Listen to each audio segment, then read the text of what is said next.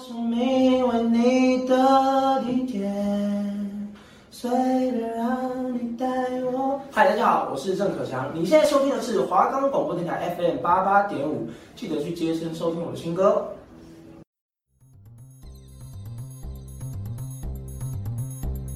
八排十五号重新装潢，音效升级，确认过声音，这里就是对的电影院。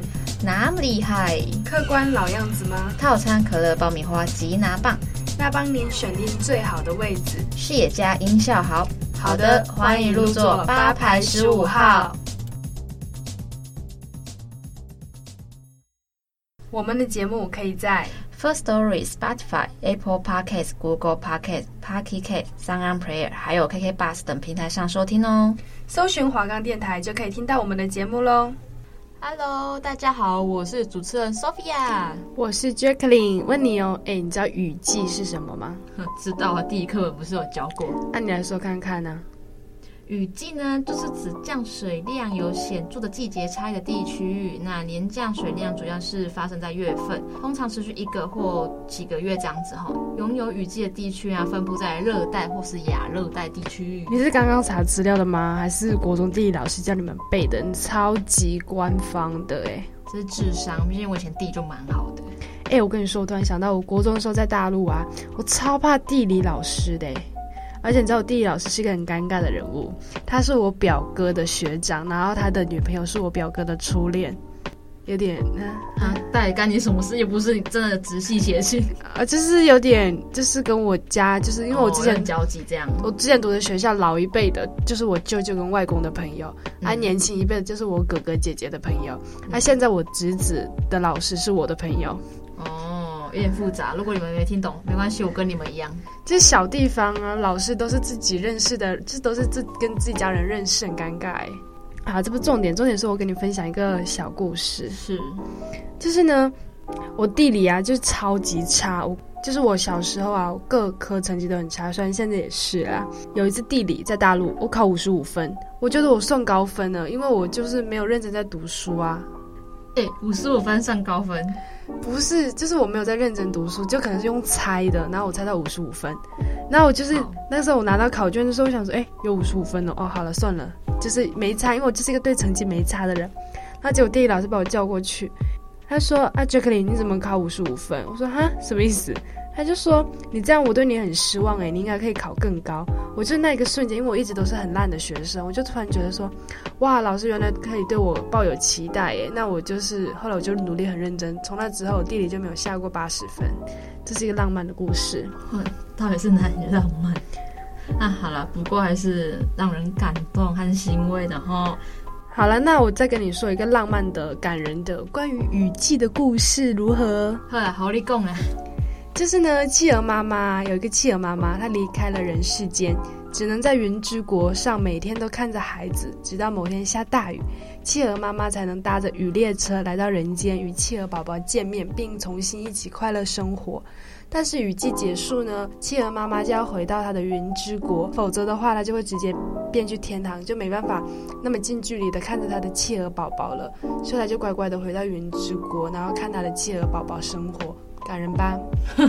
你这个雨季不是六月到八月吗？哎，你怎么知道？我还知道这是韩国的雨季，这是你在讲《与你再次相遇》这个电影呐、啊。哎，对啦，但是这个电影的原型是日本，只是韩国前两年有翻拍，就跟比悲伤更悲伤一样，就是都到处翻拍，因为它很经典。嗯，好了，那我们今天就来分享《与你再次相遇》这部电影吧。我来跟大家讲解一下这部电影呢，是在二零一七年的八月份开拍的，由导演李章勋所执导，演员是我们的苏志燮，因为他叫苏志燮吗？对，是没错。哦，怕念错，不好意思。及孙艺珍主演的该电影呢，改编自日本是川拓司同名小说，此前呢已被改编成日本的电影。现在很想见你，曾于呢二零零五年在韩国上映。内容呢，讲述的是一年前已去世的妻子在雨季重新出现在丈夫和儿子的面前，但失去了所有记忆。一家人呢，度过了一段温情时光的雨季。而且这部电影呢，就翻拍之后，在二零一八年的三月十四号上映，四月四号在台湾上映。因为我当初就是没有那么去看日本的，就是没看那么老的，嗯、我看的就是我们帅哥美女演的，那把我感动到在电影院哭的稀里哗啦。而且我还想分享一下，我前两天去看我的票根，我才发现，我当时坐的位位置真的是八排十五号，哎，超酷的，是一个好位置。对，帮大家算好了。我觉得这部电影就是吃颜值，有一半是吃颜值啊，我自己这样觉得。但是我觉得孙艺珍跟我们的炫彬才是绝配啦。哦，好啊，那我们先来说故事啦。好啊，好啊，OK。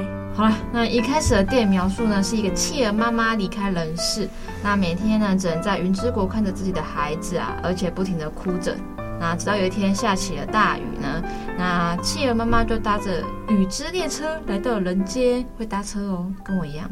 那跟他的企鹅宝宝重逢哈，那两个人呢过得很幸福快乐的每一天。但是呢，某一天雨季即将要结束了。那企鹅妈妈必须在雨季结束后呢，就是要回到那个云之国啦，否则她就会上天堂，然后再也无法见到她的企鹅宝宝。那两人都知道必须要告别了，那企鹅宝宝也强忍着泪水呀，然后向着妈妈告别。企鹅妈妈呢，看到企鹅宝宝的笑容，才终于放心的回到云之国。从此之后呢，企鹅妈妈再也不哭泣了，并且回到云之国继续守护着她的企鹅宝宝。这段故事其实有很深的含义，对接下来的故事也有很多的隐喻哦。是的，没错。那刚刚的故事呢，是女主角林秀雅，那就是我们的美女孙艺珍饰演的呐。那送给她的孩子郑智浩，那就是我们的金智焕的故事一开始那个那个。然后秀雅就是她离开了人世，只有三十二岁，留下了她的老公郑宇正，那就是由我们苏志燮饰演的。那与他儿子郑智浩呢，两人相依为命呢，一个笨手笨脚的爸爸，然后连早餐荷包蛋都煎不好，哎，跟我爸一样。然后衬衫啊、纽扣啊也是老是扣错，但是他就是每天清晨就是会起床啊，然后到游泳池打扫工作，再骑脚踏车回家帮他的儿子打理一切啊，再送他去学校上课，接着再去游泳池上班。嗯，因为他是他的工作是柜台人员，就是那个游泳池的柜台人员。那日复一日这样子的生活呢，却忘不了他就是故事那个妻子呢。那直到有一天，志浩看到气象预报，非常兴奋地告诉爸爸说：“雨季要来了，妈妈会回来看我们。”那因为他相信妈妈，就是小时候给他的故事是关于企妈妈的云之国那个故事嘛。那宇正就是不忍心戳破他儿子期待呀、啊，因为妈妈已经过世，就真的不会再回来了。不久呢，雨季真的来了。那之后呢，就兴奋地拖着爸爸到一个废弃的车站等妈妈。那等了许久，却不见他妈妈的踪影。宇正就只好一把抱起失望又生气的儿子回家。那没想到呢，经过了隧道时，居然看到一个女人坐在隧道里面。虽然很像恐怖片，但真的很感人。没错啦，但就是志浩的妈妈去啊，就变得很温馨。但是秀雅呢，其实完全已经不记得她的孩子和老公了。天真可爱的智浩呢，却不停地说着：“妈妈是来自云之国，妈妈来自云之国。”惊慌失措的宇正呢，情急之下就把智浩带到一边，告诉他：“为了不让妈妈吓到，他们不能把云之国的事让妈妈知道，而且也不可以让别人知道妈妈回来了哦。”于是呢，他们三个人呢，又重新开始生活。失去记忆的秀雅呢，开始学着跟丈夫。孩子生活，也听着宇正说出他们以前相爱、相知、相遇的故事。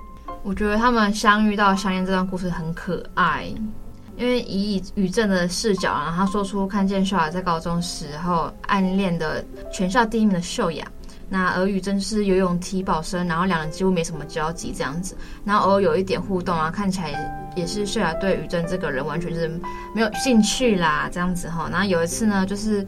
游泳课啊，秀雅就是溺水，那宇正就马上冲过去救她，然后结果秀雅就只说了一句谢谢就走了。那还有一次是班上在教跳舞时候两人一组，那紧张的宇正不小心踩到秀雅的脚，他吓得就是赶快蹲下来帮秀雅擦脚啊。那但起身的时候就是动作一个太大，直接把秀雅抓大流鼻血，你知道吗？超扯，超出，体保生，因为很壮这样。那再有一次是宇正想要借着借机跟秀雅说话，然后就问他说：“你有原子笔吗？”然后秀雅马上就是秒回说：“没有。”最后一直到了毕业那天呢、秀雅就顺便给宇正签了毕业纪念册。然后还挨走了他的笔，就是宇正的笔这样子。高中生活就这样结束了，然后也没有留下什么值得纪念的回忆啊。他就是撞来撞去流鼻血，然后还挨走人家的笔。哎，你在讲什么？怎么撞来撞去？你很奇怪。哦，他撞到他流鼻血，不是吧？他就把他撞到流鼻血，是事实，事实。哦哦，好了。对了对了，那他高中三三年就也没什么进展啊，然后甚至听起来还有点荒唐。没错，就是我刚刚讲那样。然后后来两人的那个恋爱故事的时候啊，失忆的秀啊也渐渐就是爱上了宇正。也许就是一串这故事之后，他感受到宇正有多喜欢他。与此同时呢，秀雅也和可爱的儿子每天都玩得很开心，重新获得母爱的志浩呢，每天都过得好幸福哦。一家三口仿佛又回到了从前快乐的日子。而宇正也接下去说出了他们的故事。上了大学呢，就是两个人呢就分隔两地，异地恋，异地恋。宇也没有到异地恋，的，就还没开始恋。宇正呢就想要打电话给我们的秀雅，因为就是高中毕业之后没有联络啊。没想到他一电话一接起来，宇正还是紧张的是哦，好紧张，立立马挂掉电话。那又过了一段时间，他又挂电话失败了。这次他本来要挂电话了，但是他最好的朋友红酒阻止了他，于是不得不跟秀雅讲话。那宇正的出口，你知道他说什么吗？不知道。他说：“哎，这已经高中毕业了。”那前面不是我们秀雅 A 走一支笔吗？对啊，他居然跟他说：“哎、欸，你高中毕业的时候拿了我的笔，还没有还我，好木头哦，好荒唐哦。”反正他就是成功的把秀雅约出来了，那两人也顺利的约会，两人的恋爱互动很可爱，彼此喜欢，但又很别扭，不敢表达。啊，这真的很可爱，很像小朋友的恋爱，你知道吗？对啊，就很单纯。这个时候呢，我们电影这个幸福的氛围进行，但是就是会有一个哦刹那的插曲，我们宇正晕倒了。原来宇正患了一种奇怪的病，只要他紧张或是过度劳累就会昏倒，而且这个病其实在宇正大学跟秀雅约会第三次之后就发作了。所以宇正他从之前的体育体保生变成了现在的柜台人员，是因为他生病，而且呢。他就是因为这个病不想连任我们的秀雅，所以他那个时候就分手了嘛，就是跟秀雅说我们不要再联络了。然后，但是他还是很爱秀雅，所以他就是偷偷跑去秀雅的大学看秀雅，但是彼此却还是错过了。就是他看到秀雅上了别的男人的车，他就觉得自己没机会了。就好好讲，你刚刚顿点不太对哦。哎、欸，这个就是，哎、欸，你不觉得这是哎？感就是戏剧就是这样错过，爱错过啦，没错，错过才有遗憾，才有故事。反正呢，我们故事的继续，就这样呢，宇正的游泳选手生涯就结束了，因为他生病了嘛，然后就搬到了济州岛，过着退休般与世无争的生活。哦，我好想去哦，啊，偏题的吧？好啦，即使呢，当时只有。二十几岁呀，那没想到有一天呢，秀雅突然就是跟他联络，然后并且不顾家人反对呀，直接跑到济州岛去找宇正，然后并说出了“你下面让我们欢乐，我们都会好好的”，应该都会听得懂台语吧？对，那命运已经这样安排，就是这样子。对，你真的好解哦，人家是韩剧，你给我讲台语，本来哎、我我不会讲韩文，本来快感动你，我突然想说哈三。什么东西？好好说话。抱歉，我来，我来，我来。什么都别担心，我们会好好的。命运已经这样安排好了。嘿，这些你们欢乐。嘿啊，你真的很解。这段话其实就是埋了一个梗哦，偷偷画一下重点。所以他们两个人呢，就这样结婚，并且生下了我们的小志浩，过着幸福的生活，直到秀雅三十二岁的那一年过世了。这是他们的回忆哦。一方面，在现实的世界里，我们来到了现实的世界，就是真实生活，不是想象的。嗯，秀雅在打扫自己以前留下的工作室，无意间就发现了一本日记。这本日记似乎很多秘密哦。在她看完那本日记之后呢，她就开始教儿子做家。事，教他煎荷包蛋、晒衣服、打扫家。里、自己洗头等等。并一再的叮嘱他：“你每一件事情要该注意什么小细节，仿佛在交代后事一般。”他还跑去红酒的面包店里面呢，拜托他帮忙一件事。宇正也猜到秀雅发现自己其实早就不在人世间这件事情了。雨季结束的时候呢，他就会离开，而且距离雨季呢结束的时间也只剩下几天了。志浩呢，也其实也知道，他为了不让妈妈离开，很努力的收集幸运草，因为听说只要收集十株幸运草的话，妈妈就不会离开了。听说同事的爸爸爸呢，一洗车就会下雨，他就偷偷跑去同学家里面洗车。哎，这里我真的哭爆哎。不要那么爱哭。虽然是二零一八年的故事，但是宇正也为了不让秀雅离开呀、试图要把秀雅回去的隧道给封起来。这个男人可以哦，那但一切好像都难以阻止啦。那秀雅的离开呢，就是很不顺利。那终于呢，最让志豪期待就是爸爸妈妈来参加他的表演会。他要在台上呢说出他的梦想。我很会跑步，我要在奥运上拿到金牌。但是到了那一天，他看着观众席啊都没有看到他爸妈，失望的他就站在他台上，一句话也就是说不出口，因为他很难过嘛。观众呢都面面相觑啊，然后这时候孝雅就出现了。本来要等宇正到学校再一起来看儿子表演，但等不到了宇正呢，只好自己先进去了，就是先进来那个会场。那见到妈妈的志浩，心里总算就是得到一点安慰。当他说出我很会跑步，然后他就顿了一下，突然开口说：“哦，我很会打扫啦。那吸尘器不能开太强哦，不然反而会吸不到东西。我很会晒衣服，要甩两次才会挂好。那我很会洗头，不可以用指甲，而是用指腹，每个地方都要洗到。很会煎荷包蛋哦，煎的时候用小火轻轻的打蛋，那太大力就会破掉。所以我会好好守护爸爸的。我答应妈妈了。哎，听着我真的犯累哎！你看，你快看，我真的犯累，太快了吧！哦天哪，不是，我真的觉得。听着知道这段话，就是哦，不行，我真的好想哭。嗯、因为当初我在电影院看这部电影的时候，我也是这一段我哭到爆。但你看现在只是讲解，然后我在写脚本的时候，我其实就是还是会想到那个画面，我还是觉得很想哭。是，其实我最怕的看到的就是小朋友懂事。我看到小朋友懂事，我就会很心疼他，因为我觉得他小小的年纪本来该无忧无虑，却因为家庭的关系，却要承受这一切，变得懂事。你看我们的志浩讲的这些啊，都是秀雅教他的，因为他怕儿子没有他之后就不会照顾自己跟爸爸了。没想到儿子有好好的记住这些，而且这些话就好像在对妈妈说的一样，我有好好记住你说的哦，你不要离开好不好？也有另外一个层面就是。我会好好记住你说的哦，妈妈没关系。就是我觉得好懂事，我就觉得很难过。因为以现实的关系，所以小孩子必须要懂事。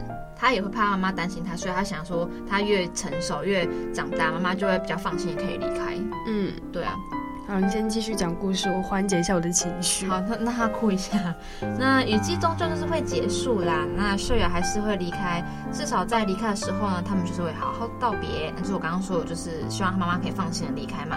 那宇正对秀雅就露出笑容，也许是不想让道别啊变成难过的回忆。他们都知道秀雅一定会离开嘛，是无法挽留的这样子。那秀雅走了之后呢，宇正就看了秀雅留给他的日记本，日记是从秀雅高中开始写的。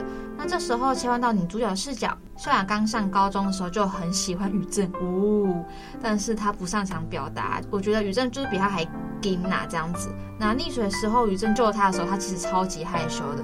那跳舞时呢，被宇正撞到流鼻血，是因为太尴尬之后逃走。哦，原来是太尴尬的原因。好我想理解了。那被宇正借笔时呢，其实正在算他们之两个相恋的几率是多少，所以惊慌之下呢，就冷淡拒绝了宇正。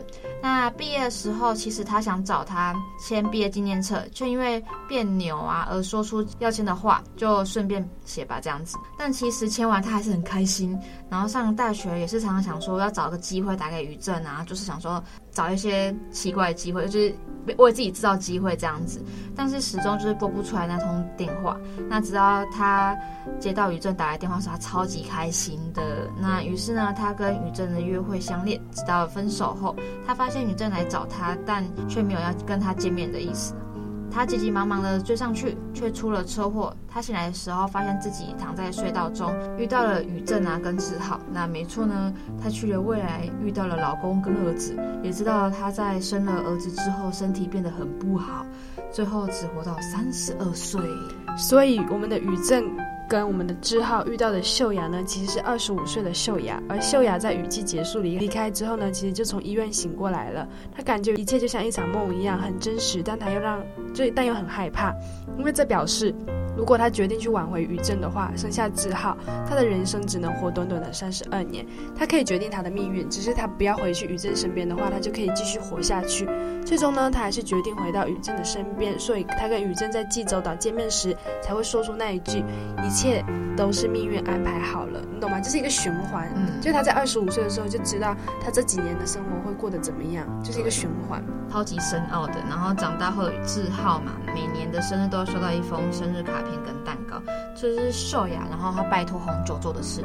诶，这部电影让我很喜欢的是，它会让你崩溃大哭，是每一个小小的洋葱都能打中我心的那一种。如果让你选择一次，你会接受？就是如果你是我们的秀雅的话，你会接受这个设定吗？就是三十二年就充满幸福的人生，只活到三十二岁，但你过得很幸福，还是你会做另外一个选择？可能为了自己活很久，可能去追寻其他的幸福？就是不要跟我们不要生我们的志浩，也不要跟我们的宇正在一起，你会怎么选？可是我如果是我了，我不会想要只活三十二年，不是想要长命的那种人。就是我已经知道这条路是这样子的结局，那我就会想去走别条路，你懂吗？我就是不想要照着我已经知道的路走，因为三十二年来说长也不长，你说短其实它也没有很短，但就是你已经知道自己的走向，然后你什么时候死亡，你会不会跟这个男生如何结束，如何在一起？那对我来说就很没有惊喜感了。我就觉得是别人已经给我剧本，那我找到了就好。可是是在这个剧里，我其实可以理解秀雅为什么会做这个决定。但是如果嗯，你刚应该的问题是问我嘛，所以对我来说，我不会想到这个决定，因为我会觉得我还有别条路可能会更好，不一定会更幸福。但是至少我试过另外一个更好的，就另外一个选择之后，我会觉得反而会。就让我感觉体验体验了两个人生呐、啊，就是我已经体验过一个三十二年的版本，但我可以体验一个可能更短，因为有可能更长的版本啊。嗯，但其实我我以为，如果我因为我当时看到这个问题的时候，我在想，如果我是秀雅的话，会觉得哦，正常人应该都会选就是只活三十二年，然后幸福的生活吧。嗯、但我现在我就突然觉得，我应该也不会选择活三十二岁。嗯。但是我的出发点不是因为我这样我的寿命很短，嗯、我是希望让我们的志浩有妈妈。哦，可是你有没有想过，你如果不是照这个方向走，你不一定会生下志浩。但是志浩这一个小生命还是会来到这个世界上，他不会成为一个没有妈妈的人啊。哦、他可能，可能我们之后我们的。宇正他会跟其他人结婚，然后生下一个小孩，然后他们会很健康幸福的生活。那我，我秀雅就成为了我们的宇正的一段过去，是一段初恋的回忆。哦、我们彼此都有自己的人生，但是这个秘密就是我自己埋藏在心底，我不要让志浩跟宇正知道，因为我想要让志浩有妈妈，虽然那个妈妈不是我。就我觉得很痛苦诶，另外一种痛苦，我不知道，我会觉得说哈，感觉他曾就变成说哦，好啦，他曾经会是我的孩子，但是又不是我的孩子。那种感觉是没错啊，但我不知道为什么我这样子觉得话，我不知道，可能每个人都有自己的答案吧。但我目前的答案就是这个样子。我突然脑海里面的瞬间就是，我想要让志浩有妈妈，因为我整部看下来，我最心疼的是志浩这个小孩，对他太过分的懂事，而且他为了见到妈妈，他就是做了很多事情，我就觉得很可怜，也不是可怜，就是心疼他那么懂事。嗯，所以如果我是秀雅的话，我可能不会回去，因为我会为了让志浩有妈妈。可是可能我们的志浩他会觉得说，如果我的妈妈不是你的话，那志浩会希望他的妈妈是我们的秀雅，因为秀雅才能带给他这样完整的母爱。嗯嗯，但是他毕竟不确定，他也不知道他自己本来妈是谁。或许就像你说，如果他变成另外一个女人是他妈，他也就完全不知道秀雅这个人，他可能也会过得更快乐、更开心。然后可能就像你说，他更变得有童心这样子，就是不会因为现实被迫要长大这样子。可是对我来说，就是小孩子是一个，就是怎么讲，是一个很需要童心的一个年纪，因为他没有了这个童心。他长大之后，什么都变得超级讲难听，就是利益化。我会怕这样，所以我觉得像你这样说，我也觉得可以。你就是只能看着他长大，然后他叫别人妈妈，不是叫你妈妈，因为也不是你生的，对吧？哎、欸，所以我还说你选别条路的时候，你要选别的男人。你真的很奇怪，都乱乱讲，没有这样子。就是你过你过快乐，你也看着他快乐，一起快乐，不是 double 幸福吗？我是这样想的吧。也是啊，但还是觉得蛮沉重的。我觉得这部电影大家真的都可以去看看，而且其实在这部电影的最后啊，我觉得算是一个 happy ending 的感觉，因为他们都经历了一段就是妈妈重新活过来的人生。那因为我们的校友也有拜托我们的红酒，每年都寄蛋糕跟卡片给他，所以其实也弥补了我们的志浩心中的那个。没有母爱的感觉，因为妈妈每一年都会寄东西给我，对就感觉妈妈没有离开过一样，就是另外一种方式爱他的小孩的。嗯，对。哎、欸，那我们来聊一下，就是聊点开心的好，不然太感伤。你看他刚刚要哭，他现在要冷静回来。真的很沉重哎。对他，他那时候打完脚本就是剖析说惨了，不行了，又要哭了什么的，我说完蛋了。那、欸、很感人，大家真的要去看这部电影。就是可能你想哭的时候，真的可以去看这部超级情绪化。嗯哦、真的受不了小朋友长那么可爱又那么懂事，我就会很想养他。其实他演员长得还不错啦，就把他找得还不错，这样。超可爱的。那它里面也蛮多搞笑的画面，像那个企鹅喝醉，然后不然就是那个刚刚讲那个撞到他流鼻血。还有红酒，它其实是一个很特别的角色，因为它是在日本的版本里面是没有红酒这个好朋友的角色的。嗯、所以，我们这部剧里韩国翻拍的这个版本，是因为它添加了友情、爱情跟亲情的元素在里面。嗯、没错，对，像是我们，因为我们的。宇正就是他没办法，他这身体有生病，所以其实，在妈妈去世的这几年里，我们治好的运动会都是红酒陪他去参加的。红酒只是在里面就是一个 代理孕母没有了，不是，就是红酒代妈妈。红酒在里面就是一个胖胖可爱的角色，我、哦、觉得好可爱。就是人生真的是要有朋友，如果幸运一点的话，你可以有一段完美的爱情，然后跟他成为一个很幸福的家庭，就是亲情、友情、爱情都有，我觉得这是人世间最幸福的事情。你有人就是人生胜利组。你现在没有没关系，你还有很多年，对。但里面还有讲到一些什么初恋啊，你跟那个喜欢的人，哎、那会触及小时候一些场景哦，高中的爱情故事，对，可能还更小，哎、更小就有没有？就是可能想说，哎，小时候他们那个借笔啊，签那个那个纪念册没有？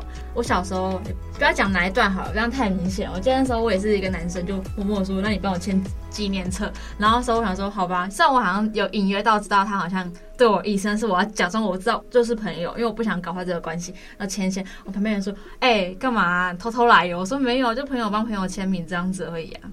哎、欸，我也想到，我国中的时候，我也是拿给喜欢的男生去签名。真的假的？好可爱哦！但是你知道吗？我就是那个时候已经跟那个男生没有联络了，因为我们就没有在一起，也没有怎么样。但我就是觉得他是我国中的回忆的一部分，嗯、我就还是想要给他去签个名。然后我就走出去说：“哎、欸，你可以帮我签名吗？”那个他说：“哦，好啊。”他就帮我签了。但是，嗯，我觉得好难讲哦，因为其实像我现在刚才提到的，啊，我们电影跟谁去看的啊什么的，那都是我们人生成长的一部分，嗯、就是一个回忆啦。就大家也不用回头去看，去执着什么的，这、就是人生成长的一部分啊。分开了，我们就是各自安好，好聚好散。不管是对方是好聚好散，还是劈腿，或者是很难看的分手，我都觉得就是过了就过了，因为我们人生还很长，都会遇到更好的。哈哈哈哈。但是我们也很难，就是像我们的志浩跟我们的秀雅这样啦，一辈子就。都是他们。哎、欸，其实我很难想象一辈子就一个人哎、欸欸，我也是哎、欸，我听到别人什么在一起七八年。了，我觉得超厉害，哎，我在一起这么久，我连在一起两年我都，我都不行了，想换换爱，不是，我都惊讶，我都惊讶的想说，哦天哪，你怎么可以做到不会腻，就两年都这个人啊？虽然我是那种，可是我对感情又还好，但是我。还是很难想象要怎么两年都是同一个人。如果我有遇到的话，嗯、我觉得那很酷，我也想要遇看看，看谁可以跟我走两年。呃，真有 没有啦？我觉得那会是我人生很重要的一部分吧。就我觉得，其实在一起久，它已经不太算是整个像爱情，它有点像升华成亲情，你知道吗？不知道，我因为在一起就久变成是一种习惯。但是你知道吗？我最怕的是感情成了个习惯。所以大家，我是觉得，如果你有个七班的男朋友，记得每一年都要制造不同惊喜啊，就是保持那个感觉，对不对？像最近很多人结婚的那个最近那个网红没有。十年的那个，哦、十年的结婚，我真的不行。十年还要我跟同一个男生，我还不一定换一个。哎、欸，就像我那天看到一句话，他说两个人相处时间久了都会有平淡期，恰恰这个时候真正的爱才会浮现出来。变心是本能哦，就是那个变心的人。对，没有，我变心是变回自己身上，我不会出轨，也不会劈腿。嗯、但是忠诚呢是选择，新鲜感是与旧的人体验新的事物，而不是与新的人体验旧的事物。心动永远不是答案，心定才是。哇，这个语录很棒哦！你都是从哪里看这些语录？不小心滑到的。好了，啊、我们节目到了尾声，我们来帮我们的与你再次相遇做一个 ending。就是呢，志浩在里面呢有讲到一句话，他说：“是鬼又怎样？那可是妈妈。”还是秀雅那一句，什么都别担心，我们会好好的，命运已经这样安排好了，就如同生命中所有的事情都一样。观众朋友们，别担心，一切都安排好了，我们就是顺其自然，跟着心走。不管是你今天开心或不开心，或者是你有什么跌到谷底很难过的事情，就是你可以难过，但希望你不要难过太久，嗯、因为一切都会好起来。今天会发生这些事情，都是为了给你生命添上一笔颜色。你好了，老了之后好回忆。因为你人生永远平平淡淡的话，你可能也。会觉得枯燥无味吧？错所以我们就是跟着心走，一切都是安排好的了。Follow your heart，OK、okay、的啦。那这部片呢，真的是很推荐给大家再去看一次，看十次、看五十次都会哭五十次这样子。那亲情的羁绊呢，就是能让奇迹发生时啊，即使期限只有那短短的雨季。好的，那下一期节目更精彩。我是主持人 Sophia，而且现在很适合去看，是因为台湾的雨季要到了。因为 好啦，我是主持人 Jacqueline，我是主持人 Sophia，谢谢收听八排十五号，我们下次见喽，拜拜。